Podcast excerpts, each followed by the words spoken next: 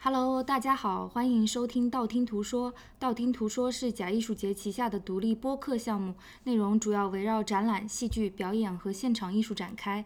我们也会不定期邀请专业领域的嘉宾，共同探讨行业的见闻，分享闲散的思考。播客由两位不善言辞的文化艺术领域素人工作者主持。我是 Mag，我是橘子。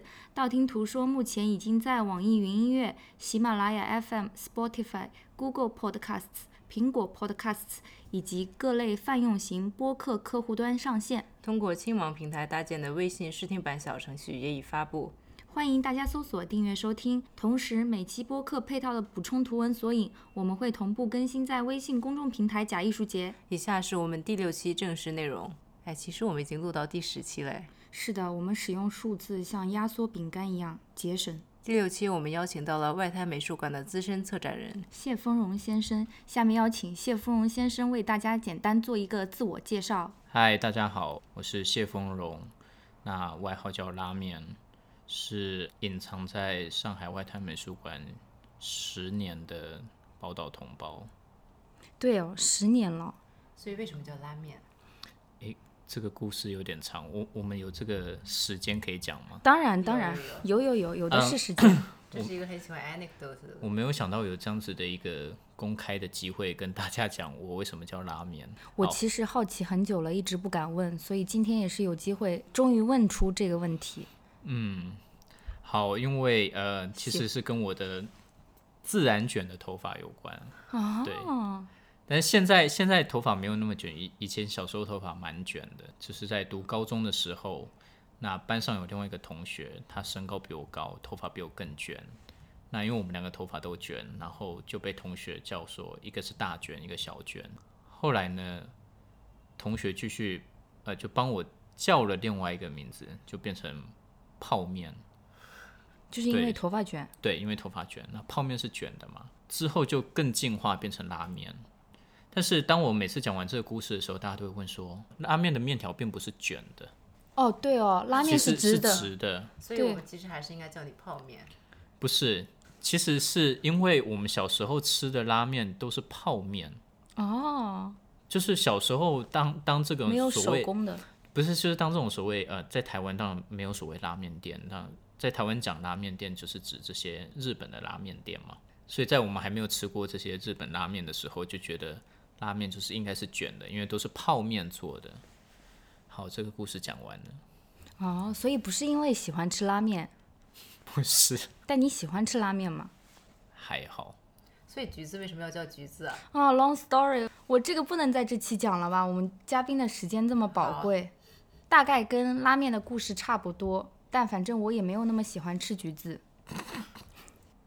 那我们拉面的部分就交代完毕了。其实今天邀请拉面过来录这档播客，是想严肃的讨论一下我跟 Mag 都很想聊的一个话题，想聊很久了，但一直没有找到合适的嘉宾。其实就是说，为什么我们要在美术馆里策划现场艺术项目？然后作为观众，那为什么要去走进美术馆关注这一类型的创作？我们今天想跟拉面借着他接下来的一个 RAM Highlight 项目，把这个话题打开，重点聊一下。所以，拉面老师要不要介绍一下 RAM Highlight？对，介绍一下这个来龙去脉。今年好像是四周年了，是吧？对。那我们这样直接切进去，会不会有点硬？不会。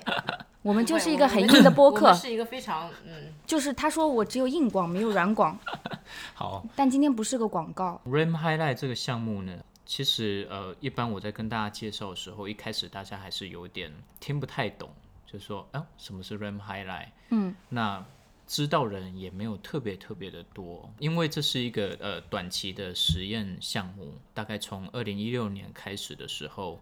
呃，上海外滩美术馆开始 RAM Highlight 这个项目的策划。嗯，那我们第一年是邀请到艺术家张典来做这样子的一个项目。那当时的一个有一部分的初衷是我们想要实现一些在一般展览项目做不到的一些呃艺术项目。那因为我们都知道，一般展览项目有它的一个限制，无论是它的固定的一个形式或模式。嗯。那以及它的一个展览的时间，嗯，所以在第一年之后呢，我们慢慢的去理清我们这个 RAM Highlight 的一个方向。简言而之，我们是以表演作为一种方法，在讨论这些展览的限制，以及如何去突破这些既有的限制。那后来从一七年、呃一八年到一九年啊，这样一年一年做下来，那么每年的 RAM Highlight 其实是有一个主题的，对吧？拉面。嗯，今年的这个话题特别的有意思，叫“哨声响起前”，其实有很多的隐喻在里面。我的一个感受啊，但是嗯，今天正好借这个机会求证一下嘛，到底为什么要叫“哨声响起前”呢？今年的这个项目其实呃，我已经有构想有差不多有一年的时间。嗯那其实最一开始是想要谈一种亚洲这个地域的一个一个状态，这么说好了。嗯最一开始我是在想，就是说，其实以当下这个脉络，大家在认识亚洲的时候，有时候都透过一些符号，嗯、一些一些比较表层的文化符号来阅读。但其实你们都知道，其实亚洲非常的复杂哦。当然不是说只有亚洲了，我觉得就是说。当你在面对一个你不熟悉的文化的时候，如果仅仅阅读它表层的那个符号，它会它会把你带到一个完全不一样的对误导的一个方向。后来我就开始在想，就说，那我们可以用什么样比较抽象的概念来认识不同的文化？嗯对，慢慢的，我就是从这种比较呃抽象的概念，比如说。呃，像我一开始和这个艺术家，也就是这次有参与在这里面的艺术家何子燕在谈的时候，嗯，呃，谈到他的呃东南亚批判字典里面有有关于湿度这个词，那湿度这个词汇其实是非常抽象的，嗯，全世界都有湿度这个东西，所以但是随着不同的纬度，它当然有它的变化，但是同纬度之间又因为不同的文化脉络，他们对湿度的一个理解。以及这种处理的方式是完全不一样的。对，我想插播一句，我们今天录的这一天湿度非常的高了，像黄梅天，所以我觉得上海人对湿度这件事情好像感受挺深的。嗯，对。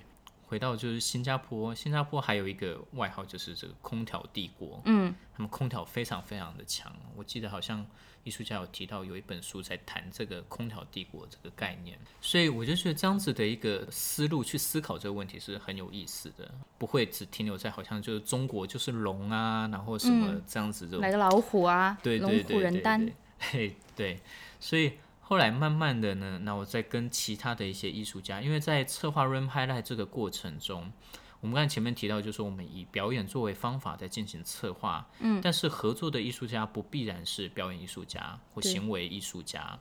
那我们也跟一些视觉艺术家合作，嗯，因为以表演作为方法，我们是想要去激发一些不同的可能性吧。讲八股一点是这样子，但是实际上真的是这个样子。嗯，比如说有一些艺术家，你觉得他有某一个嗯比较敏锐的一个 sense，对于这种表演或者是表演性实践哦，嗯，那我就会去试着去跟他谈，看看就是说，哎，我们是不是一起来玩这个东西？嗯，看能不能试出一些新的东西。嗯。后来有一次在和这个艺术家李杰在聊天的过程中，就谈到有关于他作品里面的一个元素，就是有关于情绪这个东西。那情绪又是一个很很抽象的很东西抽象的东西了。大家常常会觉得，就是说，哦，他的作品有有一个特定的一个，好像大家觉得哦很礼节，不熟悉他的人可能还觉得，嗯，他的作品很小清新。但其实李杰的作品里面的情绪是非常复杂的。随着他近几年在世界各地做展览哦，他跟我提到就是说，他常常在布展的时候会花更多时间，有时候在街上走走，观察那附近的人，观察那个城市他们的一个情绪是什么样子的。嗯，然后会把这个东西转化到他的一个作品里面去呈现，在他的作品里面，透过一些文字或者是一些歌词，或者是一些音乐的伴奏。那这些东西都会触发我们有某一种情绪产生，但是这个情绪它不必然是每个人感受到是一样的。嗯，有些人如果听到一一段音乐，他觉得嗯听上去蛮开心的啊，蛮清新的。但有些人听到可能觉得嗯，就是好像有点丧，或者是有点悲伤这种感觉。还有那些歌词、那些文字，它的一些文字并没有一些非常明确的指涉，就说这是在说什么，这正是有有意思的地方。就当你去阅读这些文字的时候，不同的人也会带入、投射自己到这些文字里面。情绪这个东西，它既是非常私人的，又可以是非常这个对广泛的。那回到就是说我刚才前面在提这一次 RAM Highlight，我们在谈一种时间的这样子的一个概念。嗯，那时间它不仅仅是我们每天工作这种朝九晚五的这种时间，在这次的一个展览里，它更是一个时代的一个一个状态。对，那其实我们这几年大家也也也都知道，这个世界其实是纷纷扰扰，对纷纷扰扰的，对，有一些人也感到焦虑不安，对。但是我觉得有有更多更复杂的一个情绪在里面，对，就是说今天这个这个项目并不是要跟大家说，我就是非常焦虑不安，但我们不可避免这是一部分，我们不会去避开它，但是在众多邀请的艺术家里面，我希望可以把这种不同的情绪带到这这里面，嗯，让大家去感受这个东西。那这样子很抽象的一种概念以及做法，是一般我们在视觉艺术展览里面或者一般典型展览的模式里面是比较少见的。对比较少能被感受到的。嗯对，我想在这里插一个问题，就是说“哨声响起前”这样的一种说法，其实是在你看到这些艺术家的一个创作理念或者说作品之后，慢慢慢慢总结出来的，还是说在一开始你大概有这样的一个方向，然后有意去找了这样的一批艺术家呢？我的策展的方式哦，嗯。一直是不会一开始就有一个非常非常明确的一个主题，然后去找艺术家，嗯。而是我会有一个大概的一个方向，我想要去处理大概那个东西，我知道，然后在这个和艺术家交谈的过程中，又或者在平时阅读资料、这个收集资料的过程中，你会慢慢被一些你需要的信息所吸引。嗯。那比如说像这一次呃参与的艺术家呃赵川和吴梦，我是看到他们的呃他们推了一篇他们大概一四年的时候写的一篇旧文，嗯，是有关于石头的时间，嗯，那他们曾经有一段时间在世界各地的这些行为艺术的艺术节上去去去表演有关于石头的这样子的一个行为，那每个地方的石头。每种不同的石头，比如说你可能是在河床里经过大自然洗过的洗过的这样子的石头的质感，它所富含的这样子的时间的的这个成分在里面，以及一块工地的废石，那个石头是不一样的。对，所以我看到那篇旧文之后，我就觉得，嗯，那我可以去找他们聊聊，因为他们的这个想法，某种程度上和我的想法有契合。有契合，所以我就去找他们聊，然后聊就是说这样子的项目它大概是什么样子，所以邀请他们做新作品，他们的新作品也会跟他们过去的习惯的这样子的一个演出的方式或做作品的方式是不一样的。所以有一天就是赵老师还跟我说，就说我从来没有这样子做过作品，嗯，就是跟他们以往的一个习惯的一个方式有很大的不同。那我觉得这正正好就是你做这样子的项目有意思的地方，因为就是可以给一些剧场方向的艺术家不同的一个，对，因为这这个这可能就会涉及到我们刚才想要呃一开始前面提到想要聊的问题，嗯就是说在美术馆里面做这些现场艺术究竟意义是什么？究竟意义是什么？对对对，对我其实说实在没有必要做一个像行为艺术节的这样子的一个项目，因为有人在做。那但是在美术馆这样子的一个脉络以及这样子的空间里面做的话，那我们到底要处理什么样的问关系题？对什么样的关系？什么样子的一个问题？但是触发你要做这个 RAM highlight 的这样的一个缘由，是不是也是跟现在美术馆所谓比较趋同化的一个策展逻辑相关呢？因为其实在上海，我们能看到的以现场艺术或者说呃侧重在表演艺术、行为艺术的这样的机构其实不多的。嗯，或者说，其实全球来讲，其实这个比例没有很大。对，其实当这几年我开始在接触策划这这类型的项目的时候，今年吧，今年早一些的时候，呃，典藏有邀请过我写一篇文章，那那个时候我也做了一个呃系谱式的一个研究，嗯，我后来慢慢在理清这件事情哦。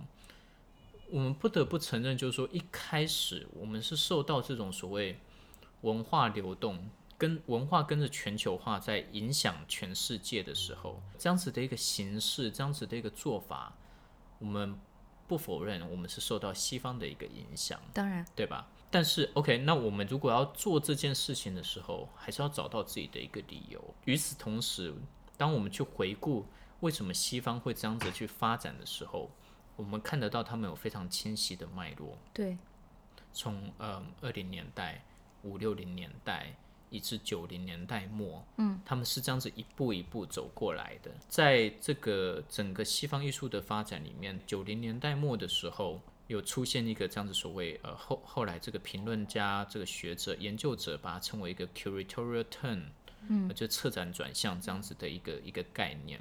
从过去我们注重着重这个艺术品本身，作为一个艺术场域里面的中心，慢慢的我们去观察，延展到它的空间的关系，嗯，那以至于后来大家开始对整个艺术生态系统结构的一个探索。对，包括跨学科的东西。对，那 curatorial turn 某种程度可以说是在那之后现行这种所谓主流的一个一个策展方式，可以说是那个时候。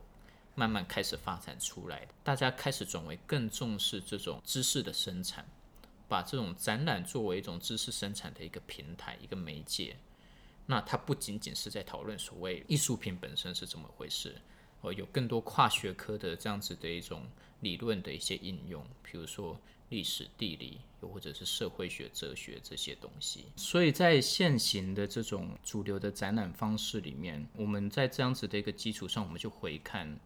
中国其实大概在九零年代末开始这个美术馆的一个发展，当然特别指的是民间美术馆的发展。在进入到二十一世纪之后，二零零五年、二零零七年、二零一零年，大概每两三年就会经历一波美术馆建立的风潮。对，那我们也都看到，就是近几年，就是上海有非常非常多的美术馆拔地而起。嗯，对我记印象非常深刻。二零一零年外滩美术馆刚开馆的时候，那个时候每天的参观的人数大概只有几十个。真的吗？对，还有很多人以为我们这边是这种呃餐厅、商业画廊，就是还有遇到一个观众进来前台就说：“哎，把你们的导购叫出来，这个我要买作品。”这样，所以是非常有意思。就是从一零年到现在一九年，才九年的时间。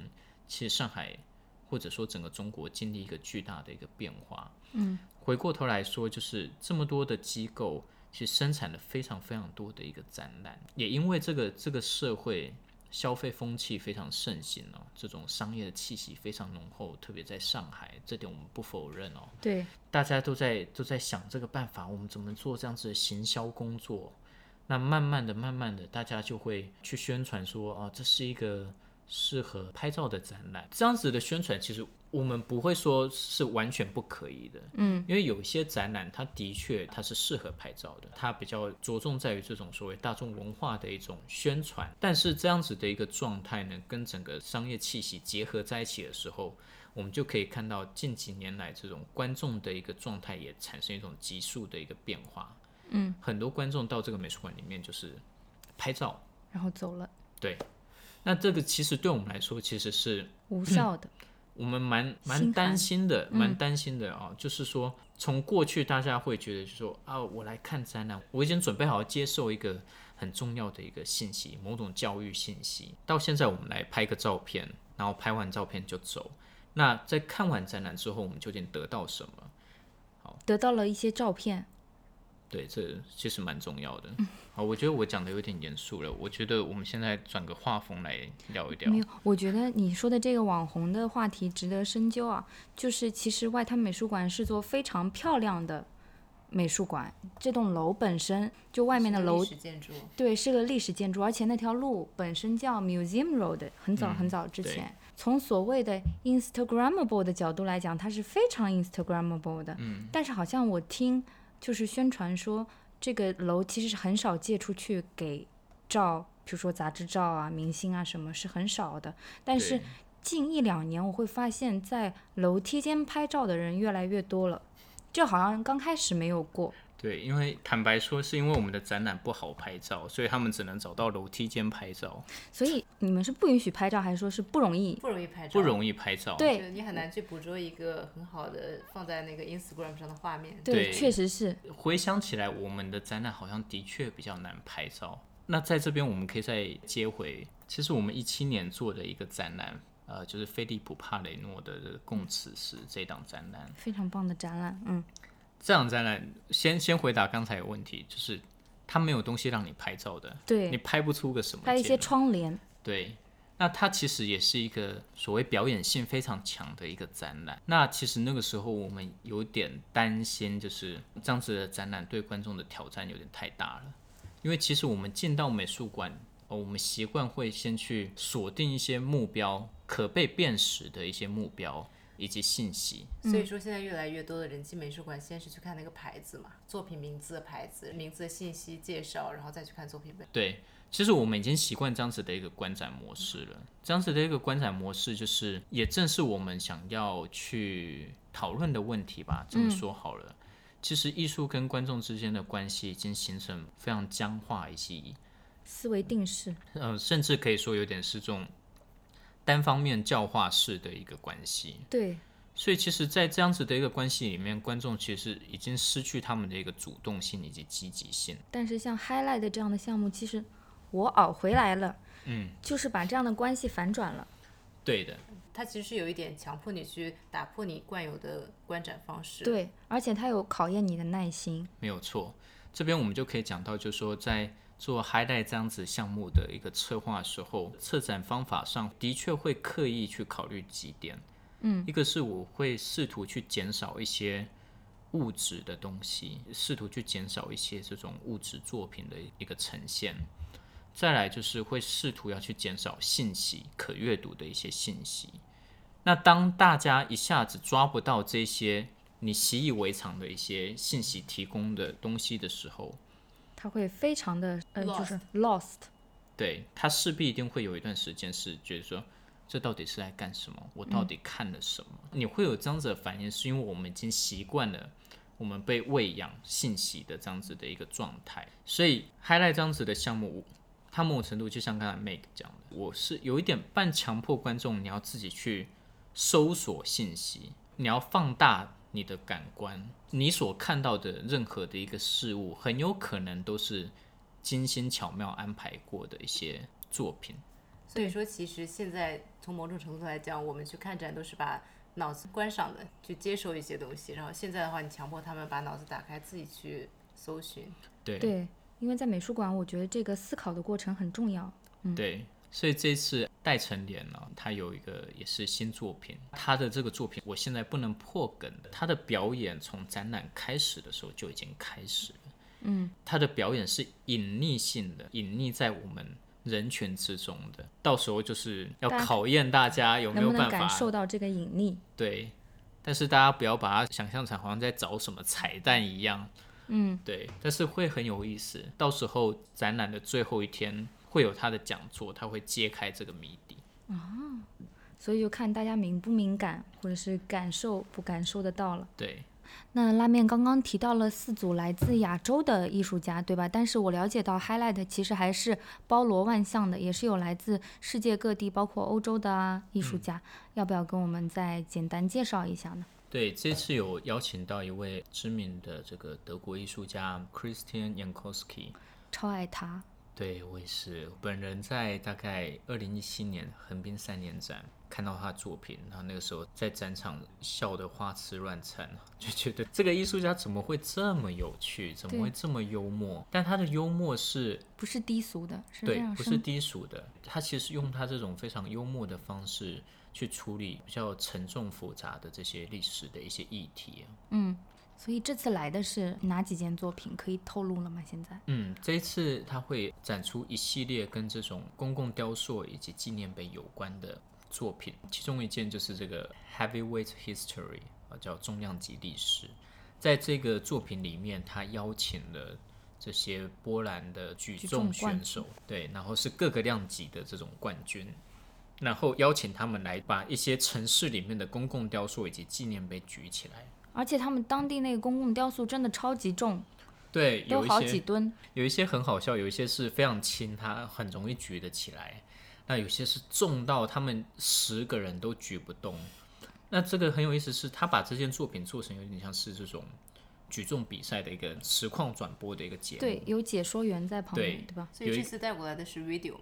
对，它是一个 video installation，、哦对嗯太棒了。对，没有错。它用的一个非常轻巧的方式去帮这种历史称重，这个历史到底有多重要？所见即所得，对，还是这个历史一点也都不重要？很容易就拿起来就被丢弃掉。对，有一个讽刺在里面，但这个讽刺让你觉得非常的妙。对，还有另外一件作品《Massage Masters》，就是按摩大师。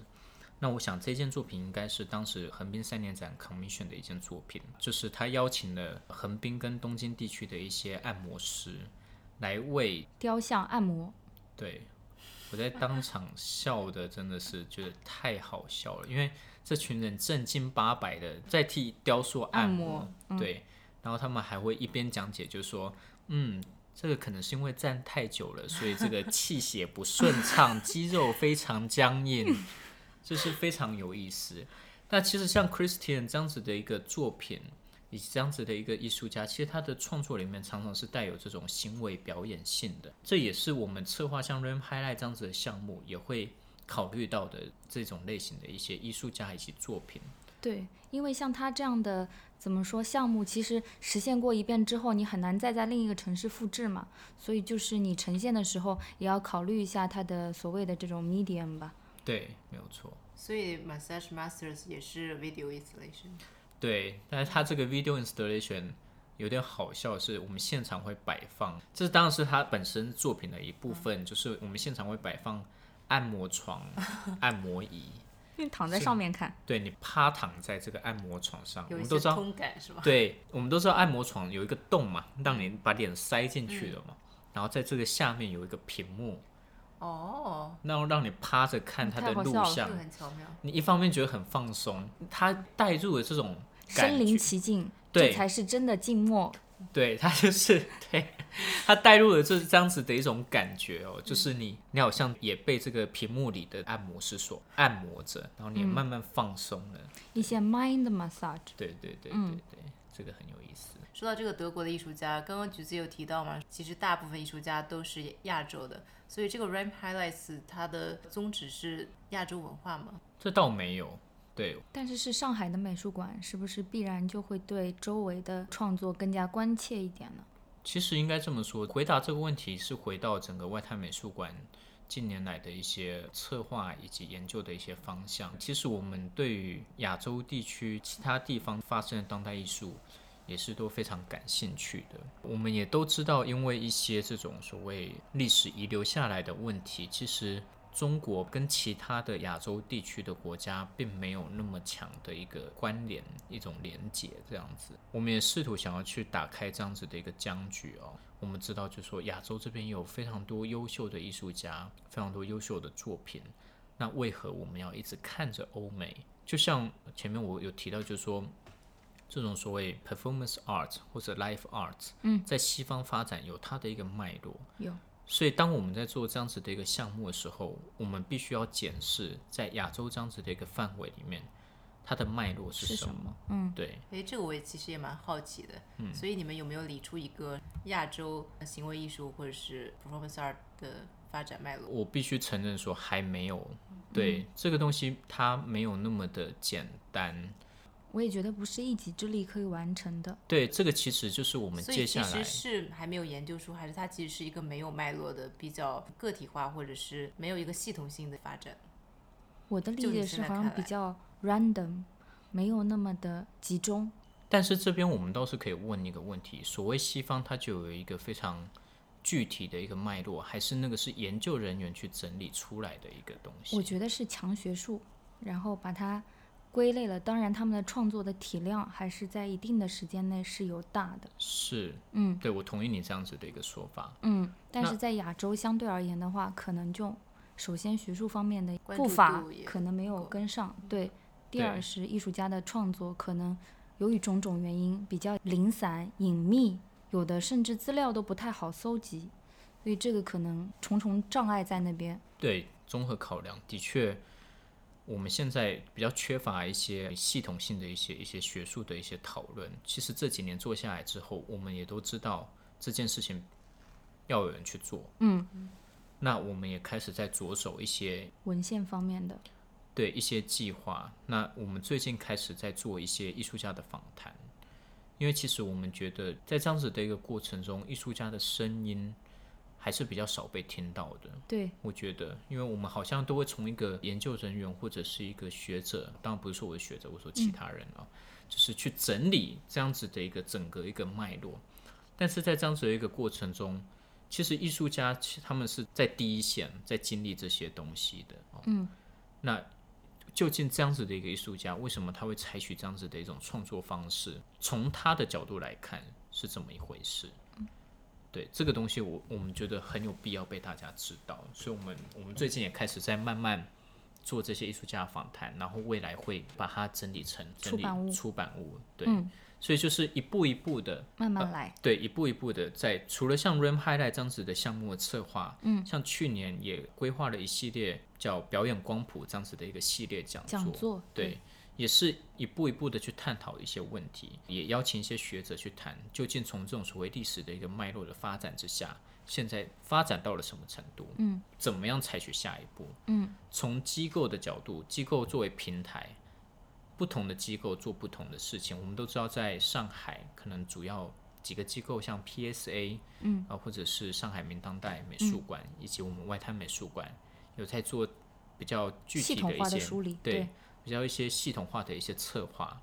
那但是不同的机构，它的出发的角度也不一样，对，所以这些都是可以被拿出来讨论，也要慢慢的去创造这样子对话机会吧，我觉得。嗯，然后跟一些比如说在上海本地发生的 iPanda 这样子的一个平台，那在那个地方我们可以去促成一些对话，那一步一步的吧，我觉得是这样子。那讲到这个，我就想接着问一个问题，就是说，其实像策划 RAM Highlight 这样的项目，是不是跟传统的针对艺术家的个展或者是群展过程是不是不太相似，有它不同的地方？因为我的理解是，你作为策展人，其实在里面也扮演着可能制作人啊，或者是 programmer 这样的一个角色，嗯这样的一个角色可能在当代艺术机构里面其实不太多见。这么说好了，嗯其实我们以前在做这些展览相关的项目的时候，其实的确也像个制作人，嗯有时候啦，那也像是一个 programmer，但是的确它有不一样的地方。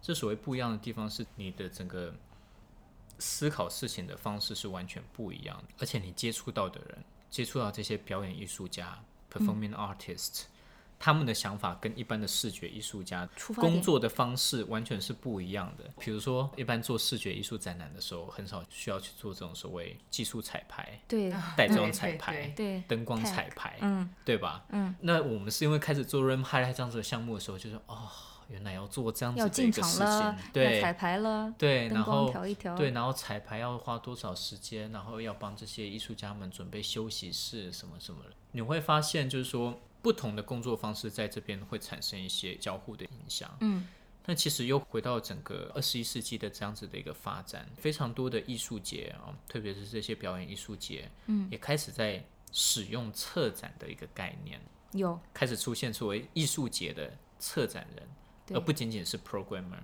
对那我相信你们应该比我更清楚这种策展人跟 programmer 之间的不同是什么。对，我觉得 programmer 可能更加传统一点，其实有点像一个买办。就是根据自己的品味，再把一些东西给它串起来，对对吧？但是 curator 的话，其实有一个非常强的逻辑在背后的一个专业吧，这么嗯说，嗯。对，然后，而且我觉得从所谓的 risk 上面来讲的话，programmer 承担的 risk 非常小，因为他的前提是他看过这个作品，他喜欢，他可能就把它带到自己的节，他觉得自己那儿的观众也喜欢，这是个前提。但 curator 的话，可能你还要想一想，为什么这个作品在此时此刻要出现在此地？另外就是你可能会去违约一些原创的项目，还有一方面就是说，比如说一个作品，它可能。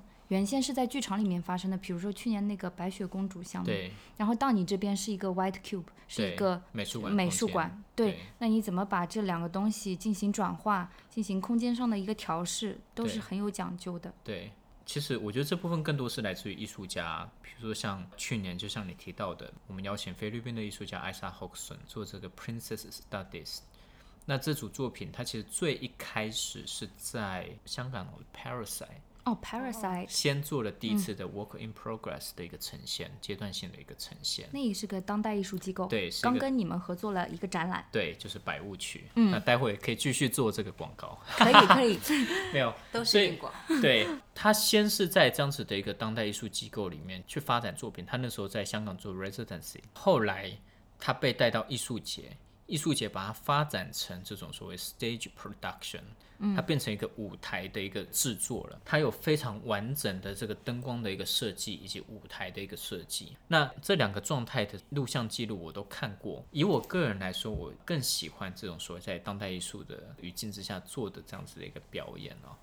那当时邀请到他来的时候呢，我们一开始其实也在想过，就说是不是做舞台的那个版本，而不是做当代艺术的这个给他。搭一个舞台，这样对，那但是其实美术馆的空间跟这种舞台的空间其实有非常大的一个不同，不同应该说剧场的空间有非常大的不同。对，剧场的空间这些设备完善，你上面有猫道，上面有这些 truss 架，你挂灯都非常非常的方便。嗯，但是当美术馆要去做这样子的一个呈现的时候，你是零到一，对，那我在美术馆里做出一个剧场的空间，那个必要性又在哪里？所以我们常常在这个策划过程中会一直去思考这样子的一个问题。所以后来我们就决定，就说 OK，那我们做一个就是美术馆的版本。艺术家其实他也慢慢的去适应这样子的一个状态。目前这种所谓比较具有实验性的表演艺术项目呢，表演性艺术实践呢，有的时候他会被邀请到艺术节，有的时候他会被邀请到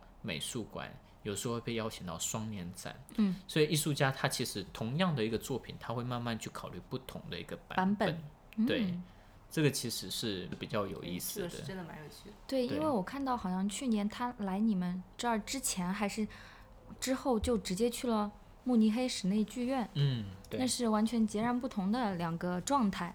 然后我就很好奇，我说哦，那他在剧场里会怎么呈现这样的一个项目？那那些互动还在不在呢？因为在你们这儿呈现的时候，其实还有一些边缘的项目，他的衣服，比如说在那儿有一个 installation 一样的呈现，对。然后上面你还可以去涂鸦，用彩笔填 princess 的脸，对，所以当像艾萨这样子的艺术家受到美术馆邀请的时候，他同时还会在考虑展览的部分。在美术馆做这样子的项目的时候，应该说特别外滩美术馆，我们还是会去思考展览的这部分的一个呈现。其实之前也大概跟你们聊过，就是说我其实不是要去做一个表演艺术节，对，对我来说，我不需要去做这件事情。我的预算成本、资金也没有像表演艺术节那么庞大，一年就做这么一次。那要去考虑到整个这种商业、票房、运营、行销这整个系统。那在美术馆做的时候，我可能更多的是去想怎么让这件事情更有实验性一点。嗯，我们怎么样去尝试一些我们平常不会做的一些事情，而且去年其实说实在的，现在回过头来自我检讨的时候，像去年这样子 RAM highlight 的方式，它有一点失败的地方是，我们忽略了美术馆的观众，他们不是那么习惯到美术馆去看演出，对，不不太习惯那种我看一个三十分钟或者是一个小时的一个演出，然后买票特地去看。但是你们有没有发现，现在越来越多的，比如说双年展啊、三年展啊，就特别特别多 video 的内容，而且他们的 video 都特别特别长，越来越长，对，就经常会有，比如说十几个三十分钟以上的。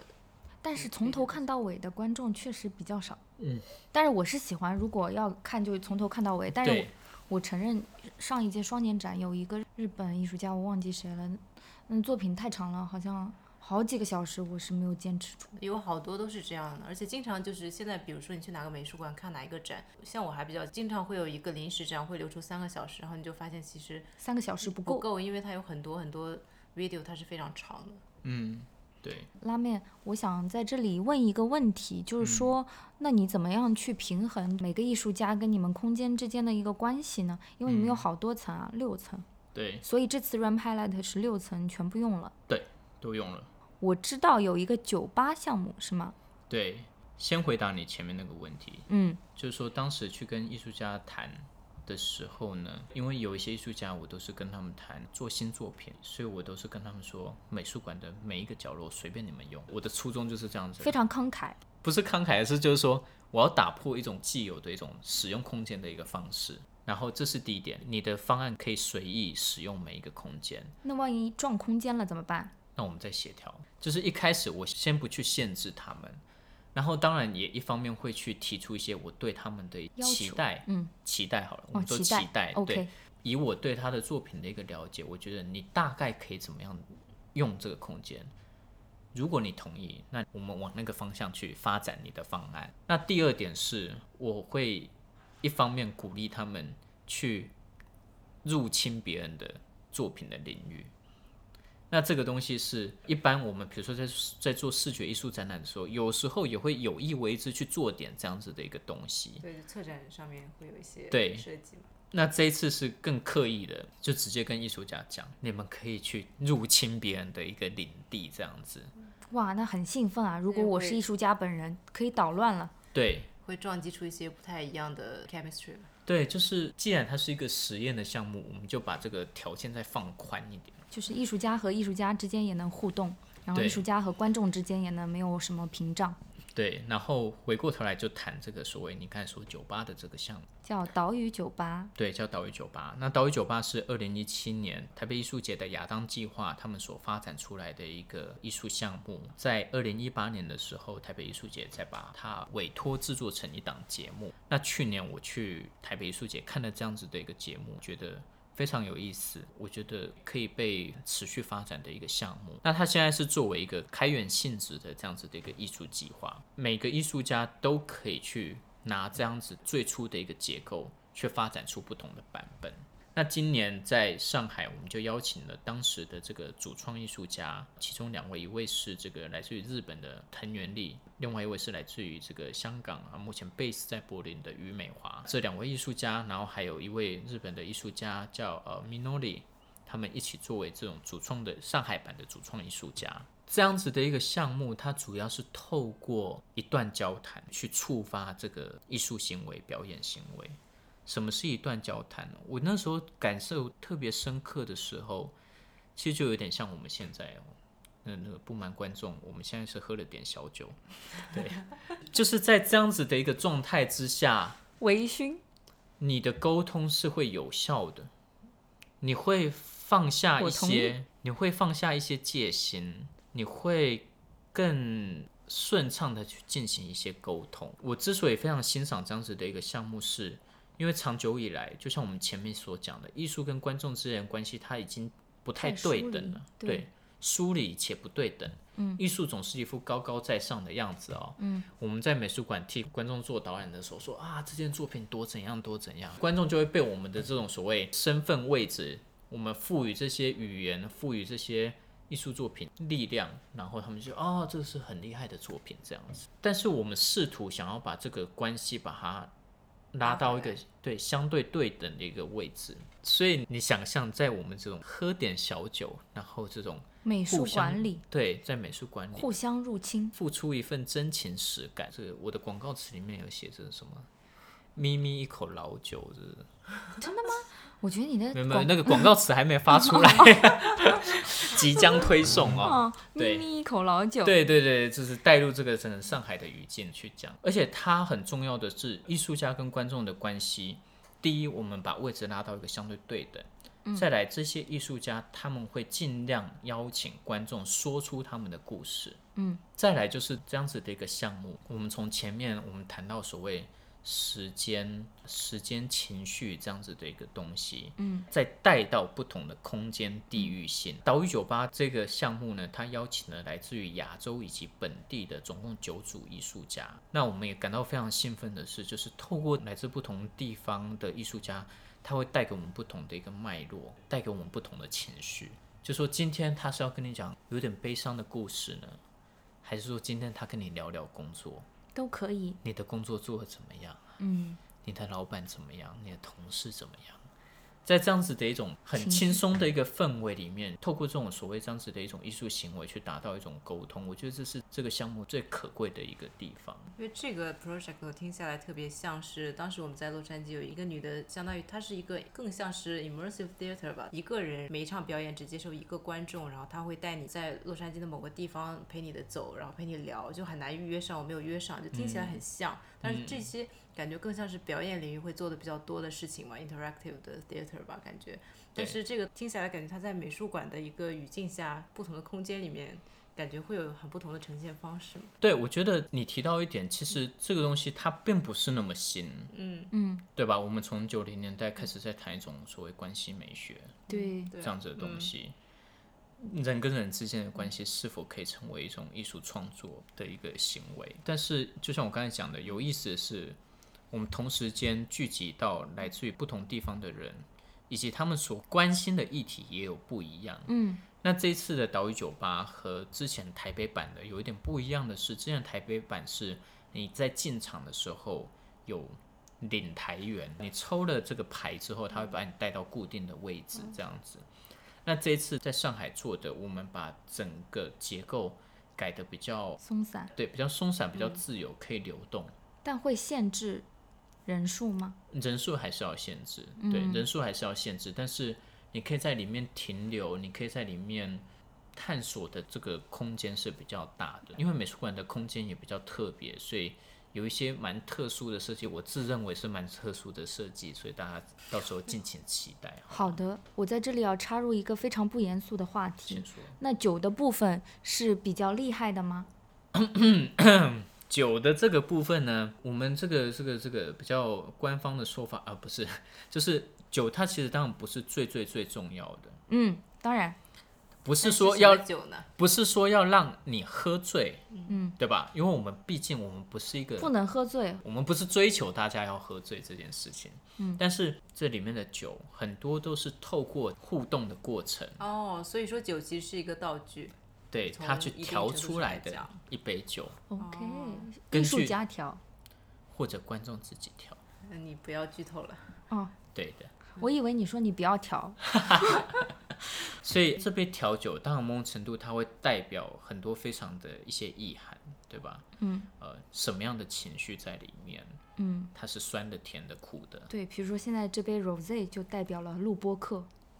录播课是，这个哦 rose 只是因为、我想说录播课是一个人名啊。这个 rose 只是 因为 Mag 不想要开瓶了，所以找了一个 可以拧开的酒。那我在这里又有一个问题了，拉面。嗯，我觉得我这个聊天的方式特别的单一，每次都是我有一个问题，但我确实想提这个问题，就是说来 Ram Highlight 的观众跟平常来外滩美术馆的观众，这个重合度高吗？这个没办法回答吧，因为我们不会买票的时候还留对方的这个身份。哦，但是会哦会比较，因为我的观察是蛮年轻化的一个观众，但是我不知道平常来外滩美术馆的观众里面是但我有一种感觉，就是比如说平时看展的可能是对当代艺术比较感兴趣的，是不是这种看展的可能会对戏剧比较感兴趣？当然这个也没有办法回答，可能也没有办法回答哈，对而且这两者这是个无效的问题。对对这是个无效的问题。谢谢，审判已经完成了。今年到现场去亲自感受一下。对，其实嗯我觉得，其实我我们做这样子的项目的时候，蛮想要看观众的反应。像之前 Philip Palermo 他的展览的时候，我常常去现场。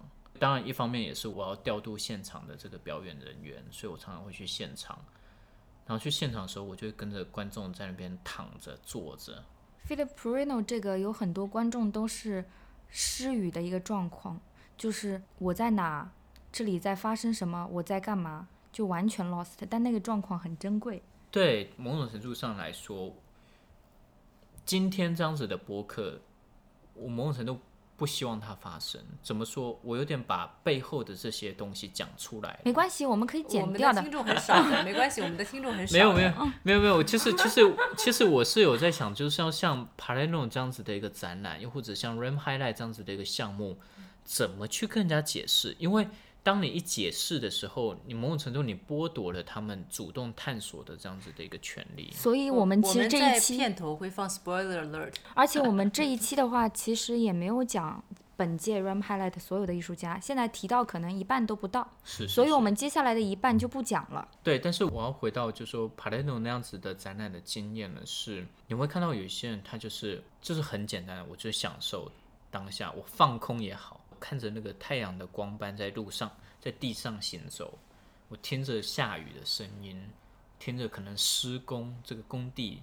施工的声音，然后窗帘开关，对，然后你看着灯光的一个变化，我刚开始以为是坏了，因为我看开幕，我想说可能开幕出现了一些状况，然后可是过了一会儿，我就觉得哇哦，愚蠢的脑袋醒一醒。是是是，对，所以说，其实不同的观众想去看展览，想要得到的东西不太一样。不太一样。有些人其实只想得到一个 experience，有些人可能想得到是知识，嗯，对然后有些人什么都想要，比如说我，有些人只想拍照。嗯，对，对，所以我觉得像这样子的项目，我们既然开宗明义，我们已经说了，我们是要重新去讨论艺术和观众之间的关系，嗯，所以必然我们会很关注观众的反应。嗯，对，当然希望就是说这样子的一个尝试，这样子的一个实验是有那么一点点效用的。嗯，因为我觉得其实近几年吧，现场艺术项目在全世界各地的当代艺术机构好像是有起来的这个样子。因为我在读书的时候，大家都觉得学这个或者研究这个大概脑子不太正常，但是呃，到这几年你就看到这股潮流起来了，有名的视觉艺术家或者说在自己领域里面颇有建树的一些。不从事行为艺术创作的，也慢慢开始尝试了，所以我就觉得这个可能是一个好事情，我不确定。但是拉面你怎么看这样的一个现象呢？我觉得是好事情啊。其实我们这方面要讨论，就是说整个现代学科学门这些分类是怎么开始的，嗯对吧？那其实，比如说，如果大家有读这个呃 Rosely 很有名的这个行为艺术那本书的话，，它更新了一个版本了，对对吧？对对对，那我们可以看到，其实，在早期不同领域的艺术家他们是玩在一起的，嗯，对吧？对，很紧密。对，那但是后来，当然随着这种所谓学门学科的分类，随着这种因应市场的需求，我们开始把这个东西分开来。对我变成雕塑家啦，对做 video 的啦，对，对有没有这样子的一个机会？有没有这样子的一个平台，我们可以让这些艺术家再玩在一起，又或者是再尝试一点你平时不太会去做的一些事情？这个东西或许我们又可以谈到，就是说，为什么我一开始说像 RAM Highlight 这样子的一个项目得到比较少人的一个关注？嗯，这当然是我自己心里的一个猜测，但也不无道理。嗯，因为像像行为艺术、现场艺术这样子的一个作品，它很难被商品化。对，这是一直以来的一个问题。其实我刚刚还想问你说，因为这个问题，其实我们前面一期录了 Fluxus 嘛，这些行为艺术刚刚出现的初期，它就是一个因为反商品化而出现的东西嘛。对它有一个但是态度在的。对，但现在其实它慢慢的融入到这个体系中之后，它的商品化有没有更多一点呢？就还是还是很边缘，非常少数人能像像是这个阿布莫拉维奇，才能真正进到这种所谓嗯市场的这样子的一个需求里，对对吧？但是大机构是在建立自己的这个 performance 的收藏的，比如说 Tate、MoMA，他们的那个收藏非常的惊人。对对对就是在全世界各地大馆来讲的话，它有需要有这样的一个经费实力去支持这样的一个创作，因为它的所谓的这种 risk 风险是非常大的，你可能到最后需要接受，你得到的是个 nothing 或者是个很糟糕的东西，对这个一般的可能私人的藏家也很难去承受这样的。但其实这个反 commodify 这个事情，其实是完全是行为艺术家所做的嘛，因为你是在一个当代艺术的语境下面嘛。但是对于 performing arts，它就是完全另外一个体系了嘛。因为我看之前你有讲过说 Ram Highlights 前几年会找很多，比如说舞蹈专业的或者怎样，这其实是完全不同的一个体系。嗯，所以你怎么看待说这两个体系的表演者，他对于 commodify 或者他对于这个讨论的一个不同呢？就拿就是二零一七年做的 RAM Highlight，叫那一届叫错字啊，Displace 那一届的确我们有比较多来自于舞蹈背景的艺术家。那对于他们来说，有一些艺术家我们也跟他聊过，他们也是某种程度有点受够了那个所谓剧场那个系统，对吧那？系统非常的守旧，对，那相相比而言，那就是对于一些实验想法的人，在那样子的一个系统里面是很难容纳他们的。我觉得对于这些艺术家当下，对他们来说更重要的可能是我可以做一些实验，哦，而不是我要商品化，而他们这些实验，其实在剧场里面是更难发生的，比起在因为是非常边缘的，嗯。对，它甚至难以被讨论的，对吧？通常你要去突破那样子的一个框架，你首先你可能先是反叙事，嗯，你没有结构，结构非常松散，松散到人家觉得就是说你到底在干什么？你让一个剧评家来写，一定说到底在干什么？所以你还不如让一个 art critics 来看。对对对对对，但是这个这当然里面就会激发一些很有趣的一些讨论。我觉得其实这也是对就是评论人整个知识体系的一个挑战了。现在有很多的作品，其实你很难用一个单一的系统去评判。也正因为如此，有很多评论人都包括在啊我们说的欧美成熟的系统下面，也都在误导他们的观众，或者说给予一些比较错误的狭隘的观念。这些都是这个领域面临的一些问题。我觉得也是它有趣的地方。对，它有它一定的困难度，嗯。就是你要做这样子的评论以及这样子的研究。对，因为艺术家有在拒绝被归类，但是这些评论人可能急于把他们放到某一个或某几个箱子里去，就会产生一些问题。嗯，对，没有错。你刚刚也有讲过，说时间是这次展览中的一个很重要的一个元素嘛，所以你是怎么想到说这个无论是形式或者是这个主题，它会对时间有一些别的诠释吧？嗯其实时间这个问题，我觉得当我们在思考一个问题的时候，有时候是很难跳脱一种现有的认知框架。比如说，我们可能会去思考时间究竟是什么，先从十二个小时开始，先从日夜开始。嗯，那我记得我在思考这样子的一个题目的时候，有一次读到一个报道，提到在这个芬兰吧，就是在极圈里面的一个小镇，当地的居民投票决定说，他们要废除时间。哦，对我有读到这个新闻，这其实很有意思哎、因为他们极昼是吗？因为时间其实从某种程度上来讲，是一个人类文明所构建的一个概念。这个概念、这个系统对他们来说根本没有用。你晚上十二点又怎么样啦？凌晨四点又怎么样？反正就是亮亮的啊，都是亮的啊，对啊。所以这个东西有意思，就让我讲到说，OK，那我要到底要怎么样去跳离现有的一个一个时间框架？那再来是我读到一位马华作家叫黄锦书，他的一个访谈啊，他在提到这个所谓呃商停时间 （extra time） 那个东西，给我很大的一个灵感，其实就是这一次哨声响起前这样子的一个题目，哦最终伤定案。是比赛中的伤停补时吗？对、这个 extra time，如果设想我们是运动员，我们在一个比赛当中，特别是在这种所谓 extra time，你是拼了命要去得分，嗯，对吧？在那个时候，你根本不管时间，你的唯一任务是我要去得分这件事情，对。所以你会忘却一种时间的感觉。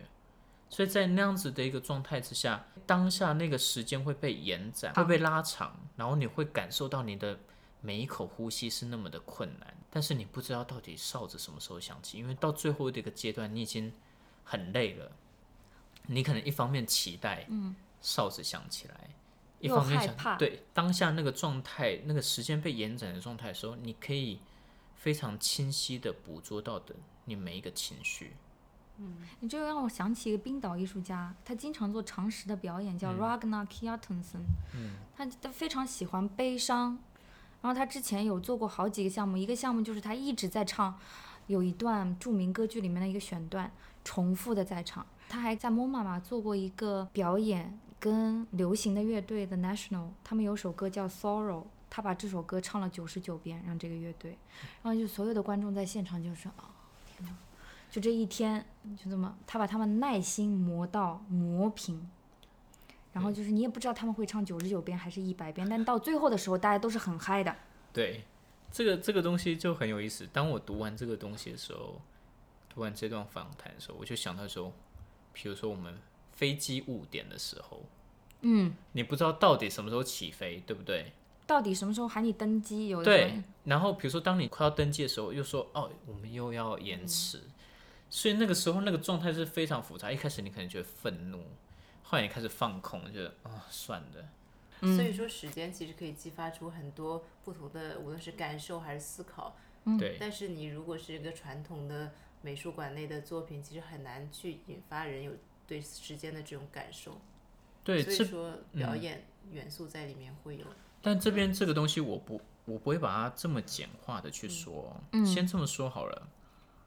我们看一般展览的时候，的确我们会忘却一种时间感，对对吧？嗯，因为我们在看一件作品上，这到底是什么意思？观察分析一下，哦，我抓到几个信息了，可以看下一件，看下一件，然后直到把展览看完。嗯，这一段过程里面，你基本上是没有时间感的。你可能看完才知道说，哦，我大概花了一个小时看这展览，就是说我这个展览真的很棒，我花了两个小时。OK，好，那但是我们回到就是说看所谓这种 durational performance，其实我诚实表演，对，其实我们都知道这种 durational performance，它当时就是试图要把这种时间延展开来嘛，对吧？但是在观众缺乏这样子的一种知识脉络之下，这样子的表演是否对他们有效，这个也是必须要被考虑的，嗯，对吧？嗯，我们其实看到很多行为艺术家，他们做作品的时候都有某种特征，步伐特别缓慢，特别特别缓慢。当我们已经习惯这种快速的节奏、有规律的节奏，好莱坞的电影，你每隔几秒钟有一个爆点，我们已经有这样子的一种观看习惯的时候，当我们在看这样子的 durational performance，我们通常是不耐烦的。对，我觉得是对一个耐心的考验。对然后这种耐心其实是在现在这种又回到这个新媒体时代，大家是缺失的。但是我觉得会不会有这种效果，我只是想象啊，嗯就是说你最开始是一个不耐烦，然后你会慢慢慢慢的静下心来，这样子。但是回到现实生活中又变得不耐烦了。但这没关系，我们只要觉得就是说在他在这一段时时间里间里面，在场的时候是耐烦的，对，这就就像我刚才前面讲帕雷诺的展览是一样的。你看到有些人最后就躺平，反正就是这样子嘛，我就接受你各种在这里面的给我的感受、信息、声音、光线这些什么东西，那最后能在你的心中长出点什么东西，那个东西就看个人。所以策划这样子的一个项目，当然我们有一些策略，有一些方法，哦，但是我们知道观众不可能照着你的剧本走，当然对吧？那那也是好玩的地对方。，那也是好玩的地方，嗯，所以就是咯，应该是这么说。所以结尾的时候，我们再来一波硬广吧。这个 Ramp highlights 是几号到几号？九月十三号到二十二号，我们等一下，九月十三号是中秋节，这样大家比较好记。然后为期十天。所以说每天开馆的时间和闭馆的时间还是同样的。其实每次 ramp highlight 的时候，我们的这个开馆时间都会因应作品有一些调整啊，比如有时候开放半天。那这一次哨声响起前，我们是从早上十点开放到六点。